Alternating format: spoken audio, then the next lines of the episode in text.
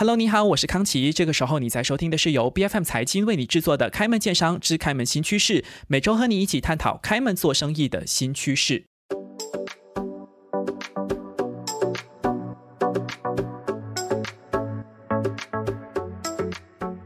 上个星期的上半期节目当中，我们聊到说，包装其实有很高的学问，环环相扣。你的每一个环节其实都有可以去追溯的绿色的理念。那你怎么去贯彻，才能够真正的符合我们现在讲的环保的进程？哈，当然，上个星期我们围绕的都是在包装本身，你怎么去设计，你选用什么样的材质，或者是在这个生产线的过程当中，大概会有哪一些你需要注意的事情。但是呢，上个星期我们的嘉宾其实也有聊到，这个生产线是环环相扣的，而且生产还是一半，这个运输过后是另外一半，那事后的这个回收也非常重要。那么这个星期我们就要来深入的去研究这个环环相扣的生产线的过程当中有哪一些我们需要关注的绿色议题。我们再一次欢迎 SIG 康美包亚太区总裁兼总经理 Angela 露露，欢迎你。嗨，你好，呃，康琪，非常开心我们能够继续讨论呃这个。关于包装和持续可持续性发展上面的一些问题和呃分享。是的，呃，当然我们上个星期就说了嘛，这个包装我们不能够只是浮于表面，是不是？你有很多这个环环相扣的生产的这个很高的学问，所以这个部分呢，我就要来问问 Angela 了。其实，在比如说某些食品或者是饮品，它在填装的这个过程当中，是不是也需要去关注一些绿色的议题呢？嗯。当然是，就是嗯，其实填装的过程当中也非常的重要。那因为 SIG 的话呢，除了呃包装材料之外，我们对我们同时也是会有这个包装的灌装机。嗯，那灌装机的话呢，也会有不断的研发和提升。我们现在的话呢，是在在做，就是推出第四代的灌装机。那第四代的新的一代的灌装机上面的话呢，我们就会说。呃，提高它的能耗的效率，那包括用水、用能源，还有用材料上面的话呢，能够提高它的效率。那这样子的话呢，可以达到说这个新的机器能够继续的，嗯，单包上面的话呢，能量的消耗和用资源上面呢，能够更少。嗯，那这一块做完了之后的话呢，我们也同时呢，会把这些新研发出来的科技呢。在原来的老的机器上面呢，就是现有的机器上面去改装。那这些机器呢，设备是在客户端那边的。其实我们有很多的设备，客户用了十年呃以上，都还在继续的非常好的在运作。嗯哼。那这是一个在设备上面的不断的提升。明白。另外一方面呢，其实嗯。这个对能源的消耗的话呢，也是在生产的过程当中，大家都知道会有消耗的，嗯，是会有一些的那个作为这个废料啊，或者是说一些呃自然的这些消耗。是。那我们的话呢，是我们的包装设备、灌装设备能够达到是呃百分之零点五以下的这样子的一个呃废料的一个比例，而且我们是。还是远远低于这个衡量标准，这是我们的呃达到的。因为这一块的话呢，不光是跟能源相关，同时还会跟嗯，就是我们讲的食物的那个不要有 food waste，就减低这呃嗯，减低这个粮食的浪费。嗯嗯哼，其实刚才 Angela 你提到非常关键的一点，因为我们都说现在是工业四点零的时代嘛，所以我们时常都要做的是呃这个科技的转型，所以数码化啦。自动化啦，尤其是这种工业产业方面的自动化，还有云端化，你怎么去云端操控你的这个机器？第四代的也好，第一代的也好，然后还有智能化，这些都是当代很热门的产业的关键词。问题是在包装跟填装的这个过程当中，这些所谓的关键词，它其实扮演着什么样的角色呢？它能够怎么去提升绿色的这个效率？对，所以这个的话呢，是也是我们在来讲说，其实。这个智能化或者是 AI 云端的这些的话呢，在呃每一个企业不同的环节其实都是有用的。嗯嗯，对于 SIG 的话呢，我们的情况相对来讲可能也是比较比较特殊一点，所以我们对于这个 AI 的认知呢，它是有三个层面的。那第一个层面的话呢，就是在于我们自己的生意运作，这个是跟机器设备没有关系，就跑包括我们对于业务的运转，包括财务报表和我们对于数据的分析，这些其实这是每一间公司企业都是通用的。嗯哼，那这是第一块。第二块的话呢，是我们自己的呃工厂和设备，包括能耗上面的，包括呃能够有这个预知性的。呃，设备维护，包括减低那个废料的，就是同样的一个道理。那我们是有把所有的机器的话呢，都有一个自动化的实时的监控，而且可以做出预估性、预知性，当就是我们这有这方面的一些实施。那这样的话，可以提高我们产品的产出和我们的那个对于质量的更好的一个管控。这是第二块。那这些的话，其实它的 data、它的数据都可以在。呃，那个云端，那这样子的话，方便每一个人在不同的地方的话呢，都能够实时的去监控这些数据。嗯，那第三块其实是跟客户直接相关，也就是我们的这个灌装的设备。我们每台灌装设备的话呢，其实它的数据呢都是可以跟云端相接口。那接口之后的话呢，我们在我们自己的嗯，就是控制中心里面。就可以实时的看到每一台机器设备的它的表现。OK，那这个过程当中的话呢，我们而且也可以为了跟客户的这个智能化工厂也可以接口，那就是客户可以全面的监控到在他的工厂里面的每一个环节，然后包括我们这个灌装设备的表现。嗯嗯。那同时呢，你也会发现说每一些不同的数据。它都会有带来一些的参考性。打比方讲说，你会平常看到这个零部件它的震动，或者是它的数据是同样一个范围，可是它突然这一天的话呢，它的数据有一点超标的的情况，那这时候我们就可以说是，哎，那我们现在就要去看一下，检查一些设备是不是有什么问题，是不是要更换这个？嗯，没错。那这时候就可以很大的程度去降低，嗯，设备。停机的风险啊，就是风险。对，那提前的去更换，呃，就会有很大的程度上也提高生产效率和包括降低这个成本。嗯，所以这一块的话呢，智能化其实能够走的路的话还很非常非常的远，因为这些我们只是在讲目前在应用的。那今后的话，AI 的走向还可以。达到更多的预知性，然后包括给出我们很多的建议，而不需要我们再去人为的去看说分析这些数据要做什么样子的一些行动。嗯哼，而且机器能够正常的运作，而且是一直密切的得到一个很好的所谓健康检查的话，其实它也能够很大程度的去降低能耗哈。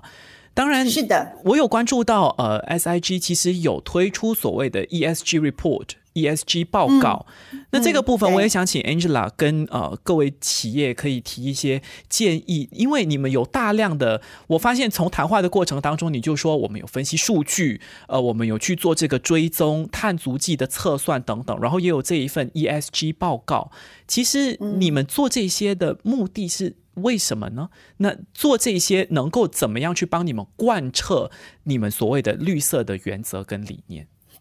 嗯，对，ESG 其实，嗯，每间公司可能会理解的会有一些不大一样。那我们是比较呃会去看那些偏向于这个 science based 的，就是跟科学科技相关的一个分析的方法来去看，从不同的层面来去看这个 ESG。所以，我们对公司来讲，我们设立了四个方面的呃不同的一个策略。那我们第一块的话会有是那个 climate，就是这个温度。呃，或者是说这个气候对，然后第二个的话呢，就是 forest，就是森林的，嗯，然后另外一个是 resource，就我们刚才讲到的这个回收和资源回收这一块，那最后一个呢就是食物 food，那这时候就是讲到的说是食物的那个呃的消耗和怎么样能够更好的减少食物的消耗。所以这四个方面，每一个层面上面呢，最终的目的都是能够帮助我们达到二零五零年我们想要达到的这个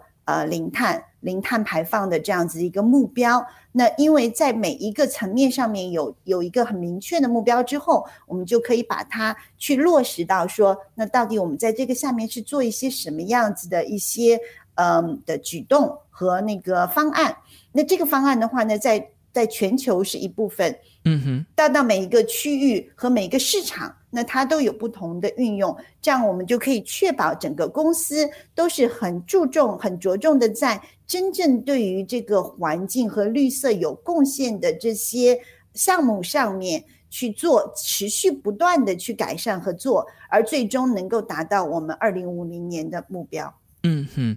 其实 Angela，你提到的这一些，相信很多的企业，无论是马来西亚的或者是国际上的企业，都了解 ESG 的重要性。问题就是，可能一些中小企业就会说，SIG 当然可以做到嘛，就是大规模的跨国集团。可是我们就是中小企业，我们也很想要达到绿色的理念。问题是，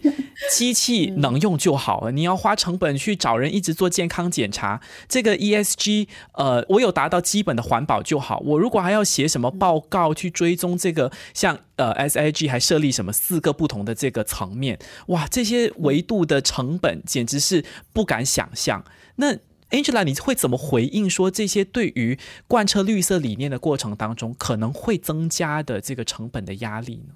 嗯，我们讲说，可能先讲说 SIG 本身，然后再讲一下。我看就是这个中小企业的话呢，对市场，大家应该需要看一些什么样子的方面吧？那我们讲说 SIG 上面的话呢，我们是知道，其实我们的客户对成本也是非常非常的着重，所以我们提出的这些呃，就是新型的。更低碳的这些包装，其实目前成本来讲的话呢，还是是高出我们现有的包装产品的。哦，那这个的话呢，嗯，对，所以这一块的话，我们还在不断的提高的过程当中，希望通过经济规模，我们是希望能够达到成本是一样的，跟我们现在目前的包装。那我们也有信心，经过一段的时间之后的话呢，做到这样。做到的之后，就会对整体的这个全球，包括对客户，都带来更大的一些帮助。那让消费者真正能够用得到，呃，这些低碳和减碳的包装，就是这是我们讲说这一块的。那另外一个呢，我们在讲说为什么一定要做？当然就是要做这些呃绿色啊，或者是可持续。其实，在今后的这个社会里面的话呢。这一块一定会变成每一个企业生存的最基本的条件。嗯哼，所以这个呢，可能不一定今天有那么多的紧迫性，但是我们的消费者，尤其是年轻的消费者，对这块的注重的程度越来越高。那包括政府的话呢，不同的政府也会会不断的有这样子的政策出来。其实我们也知道，那个温室效应有一个一点五度的这个温室效应的一个反应。嗯哼。真正到了这个一点五度的温室的效应的时候的话呢，其实对整个全球的这个危险会是非常的大。所以我们刚才讲到的二零五零年的这个目标，还有包括我们所做的所有的这些四个层面，最终也是。就是回到这个温室效应的一点五度，是为了这一块来去看，说作为一个企业，我们在这个过程当中要扮演什么角色，做什么东西。嗯嗯。那那我们再来讲说中小企业，中小企业其实我们在讲说绿色上面的话呢，是有很多不同的东西可以做，有很多有些东西是可以是很小的，但是不一定有很多的。呃，成本上的提高，但是已经能够带来很大的收益。那尤其是。比如说，你想我们在那个呃注重这个能源上面的话呢，你的最简单的就包括我们每一个人在办公室里面的话呢，走离开的时候你就记得要关灯、关电源，包括工厂的运作也是一样。因为我见到很多的公司的话呢，就是离开之后没有人，这个员工也没不一定有这个意识，甚至是去把就是这些冷气啊关掉这些的，所以这是一个最基本的东西。那这些其实是也是直接联系到这个。嗯，就是所谓的绿色运作，嗯哼，又是又有绿色，然后又有成本。我们在讲说太阳能呃能源，其实太阳能板的这个太阳能源的话，我们都知道能源成本也在不断的提升。所以如果是做了这个太阳能的能源的这个项目的话呢，对于公司来讲，其实基本上是零成本的。嗯哼。投资回报以后是达到不需要说不一定会有更多的成本来去做这件事情，因为你后续的话呢，你的能耗、你能源的成本会降低。是。那同时你又有减碳，所以有很多的不同的呃的那个举动呢，是不见得是说一定会增加成本。那这个很大一个程度上是看我们的这些企业的这个的业主或者是老板们有没有这个决心和有没有这些想法，去找到不同的适合自己能做的东西，先从一小步一小步开始做，然后再慢慢的往下看，说如果是呃更成熟了，那我们可以做更多一点。嗯哼，其实 Angela 对于成本和绿色理念的这个思维是很符合目前的趋势的，因为很多时候在谈绿色能源、在谈成本的时候，其实最重要的还是你有没有这个长远的这个决心，还有这个长远的一个视野。但是要走得长远，首先我们就要来谈这个基础的建设。呃，Angela 可以用 SIG 做例子，但当然你也可以有其他的这个建议。在做这个绿色的追踪的时候，其实这个可能马来西亚也有做生产或者做包装或者做制造的这个产业。那这些企业他们需要有怎样的基础建设来提升他们贯彻这个绿色理念的效率呢？嗯，因为其实的话呢，就是包括。每个企业或者是每个行业可能会不大一样了，因为每一个企业的话呢，都会有不同的。如果是制造业上面的话呢，当然就是说，首先无论是任何样的一个原材料上面呢，都是回到说，我们有没有一个可持续性的或者是负责的一个原材料的的购呃的购买的源头。因为如果我们做到的是可用的是可持续性的的原材料的话呢，那我们就知道说这些它会。呃，会有可再生的接下去，嗯，那这是第一步。第二步的话呢，当然是说自己的能源能耗上面的话呢，我们可以做一些什么东西，因为这个是切实到每一个生产的，就是供应商或者是说生产商方面的话呢，能不能呃选择就是消耗来来讲更有效率的一些机器设备，包括对于食物的这个这个 waste，就是说不嗯，包括生产的过程当中减少浪费，没错，那。那个这个就是生产的效率的提高，因为很多时候我们的员工的培训的更好，那他就能够也是同样也能够减少原材料的那个消耗和呃和报废的那个百分的比率，所以这是第二块，就是说也是在对环境做很大的一个贡献。那同时对企业方来讲的话呢，也有很大的收益，因为这个的话是是赢是双赢的嘛，这个这个过程。那最后的话呢，就是可能会有一些不同的回收啊，或者是贡献在给消费者的这样子的一些沟通和项目上面，能不能也能够做一部分的贡献，去开始做这些？因为消费者其实也会喜欢，他会认知说，哦，原来你这个品牌真的有在注重呃绿色和可持续性的发展。是因为消费者现在的这个消费的习惯很多都是他会在意这个品牌背后的价值，你对这个社会有什么样的贡献，其实也是一个加分项。当然，Angela 上个星期的上半期节目，你也有提到这个原材料的源头是很重要的。那这里我就想延伸来谈，这个原材料的源头有哪一些我们要去判定的标准？我们怎么能够确保说这个源头它也是符合绿色的呢？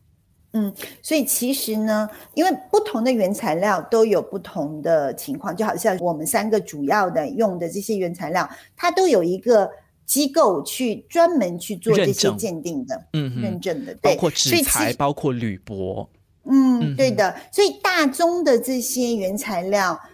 基本上都是有机构来去做那个呃监控和认证的。那我们就跟这些这个权威机构的认证来去一起去看。所以我觉得这一块的话呢，是首先从这个角度上面就可以解决大家说我不知道怎么样去着手这一块。嗯，那这个的话呢，就能够帮助到很多了。首先这是第一点。那那些小的呃比较小的原材料的话呢，可能就是要通过各自的采购部门的话呢，能够做一个简单的说，我可能会了解一些问题呀，就是问一些简单的这些我们讲问卷上面一些。一个一个 checklist，我们就知道说，哦，到底你这个过程当中有没有什么，比如说那些可持续性的原材料，基本上都是从呃人性化，就是这个 ethical 的角度啊，呃，是不是合理的去采购，然后有没有一个后续的去持续发展这个原材料的一些计划？那这样子的供应商满足了一些简单的这些 list 之后呢，也会就比较好。那可是。大宗的也是占我们原材料使用最多的，那这些是有权威机构能够帮助我们的。嗯哼。接下来我也想要谈谈，就是我们谈绿色的这个呃带入的时候，不一定是在生产线嘛。上个星期也谈到说回收也很重要，所以接下来谈谈一个文化的问题，因为。Angela，你是在呃新加坡，然后前阵子还出差，像去印尼啊、去泰国呀这些东南亚的城市和国家。对，我们有一个很独特的文化，就是说，比如说新加坡或者马来西亚，你去妈妈档打包。呃，饮料就是装在这个塑料袋，然后就还一直在滴这个冰水哈。其实这样的包装文化显然它是没有符合绿色的理念的，它是会造成浪费的。那你觉得这样子的一个包装文化，我们可以怎么去着手改善呢？嗯，其实我们来讲说这个，我我先不讲说这个到底是不是说呃一个好的文化。对，还是不环保。对对对，先不讲这个，就想说，其实关键点在于一个原材料的话呢，还是一样。我们来返回来来讲，如果这个包装它用的是可持续性的一个包装源头，嗯，然后如果用完了之后的话呢，它会被回收，然后又被再次利用了，那这个其实就已经符合了我们所讲的，说它是能够有一个呃一个呃绿色的链条。对循环的这个这个链条了，就对，所以所以呢，这个来讲，其实最终呃，我们比较重要的就是在回回收这一块呢，是回收的第一个环节，才是回收，才是循环和再利用。那我觉得这个东南亚每个不同的国家都处在不同的一个阶段，但是相对来讲都还比较的初期。嗯，我们希望能够通过环境的搭建，这个 infrastructure 就基础建设的搭建。然后包括各个不同的社会上呢，包括政府、包括企业、包括品牌商、包括消费者，都能够在里面出一份贡献，我们就能够把整体的回收和再循环运用的话呢，就是真的在呃比较快的时间里面有一个比较高速的一个提高。我相信这个应该会是很快每个不同的国家都会把它提到议程上面来的。嗯哼，我知道在新加坡有一个叫做 SG Health 的认证，但是它是针对食材对于人体的健康。那么在绿色的部分，东南亚国家是不是也可以有一些认证？像 Angela 你提到，只要这个原材料是符合绿色的理念的，那就没问题嘛。首先这个呃。造成浪费的这个风险就降低了，所以是不是以后比如说熟食中心或者妈妈档，他就贴一个标签说政府认证，我说我用的塑料袋是可降解的，这样子 是不是也可以有这样的做法呢？这个呃不一定是，就是要要看说，嗯，当然就说欧洲已经开始有一些这样子的一些要求，它不一定说是会认证，政府未必会说呃我会讲你这个有没有用，而是讲说。呃，要求大家呢有某一些就不断有一些政策会对有一些立法会出来。那其实欧洲已经有比较多的不同类型的立法已经出来了。那还有就是最近可能大家也都听说了，就是在瓶盖上面的话呢，欧洲出了新的那个政策，是这个盖子必须要跟呃瓶子要连接，或者是盒子要连接在一起。这样它不能够拆卸，然后就另外的就能够随手丢掉这样子。对对对对，因为拆卸以后它盖子比较小，所以在回在回收和循环的过程当中呢，它的挑战会非常的大。嗯，所以连在一起的时候，同时经跟它的原本的这个瓶子或者是盒装的这个整体一起去回收，它会呃比较容易回收，比较好一点。所以这个立法已经成了，而且是在二零二四年的七月份就要执行了。嗯，那。啊，那这种类型的立法，其实我们会觉得说，可能呃，目前在东南亚还没有。可是啊，我觉得这个经过一段时间之后，可能是几年之后，它可能慢慢慢慢就会进来。其实印度已经也有新的立法，就是已经呃，印度是不可以用。单次性的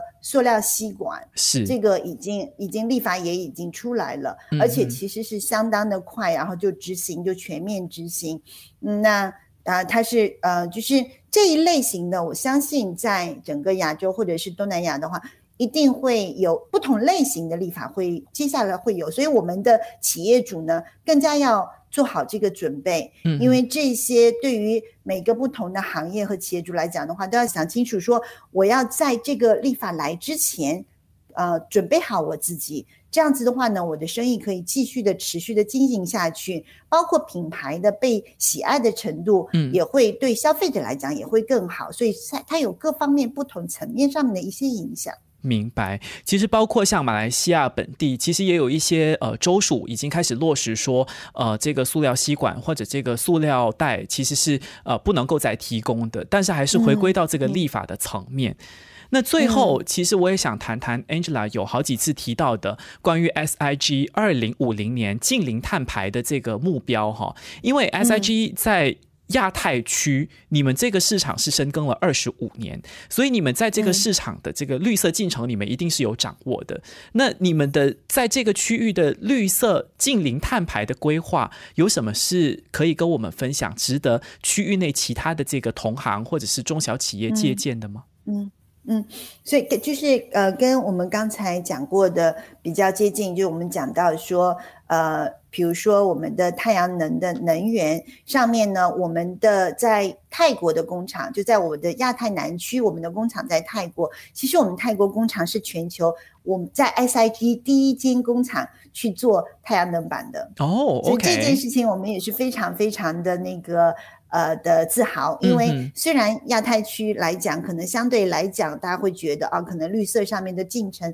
比其他的地方要来的慢一点。结果是从亚太区出发。对，嗯，对，我们是第一间呃，整个 SIG 工厂开始做呃这个太阳能板的，而且我们呢是在二零一八年的时候就已经开始做了。现在我们已经是非常的呃的成熟，然后我们也很自豪说，我们有很多的客户。来到我们的工厂看了我们的这些设施之后，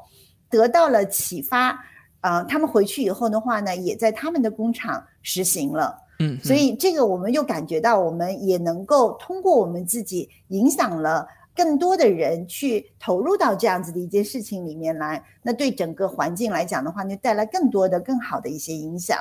那我们刚才讲到的这个，然后我们在亚太区的关于啊这个零碳的。呃，目标的实行呢，其实是跟整个全球呢是一致的，就我们着重点是一样的，就是我们回到了我们的呃那个呃四个板块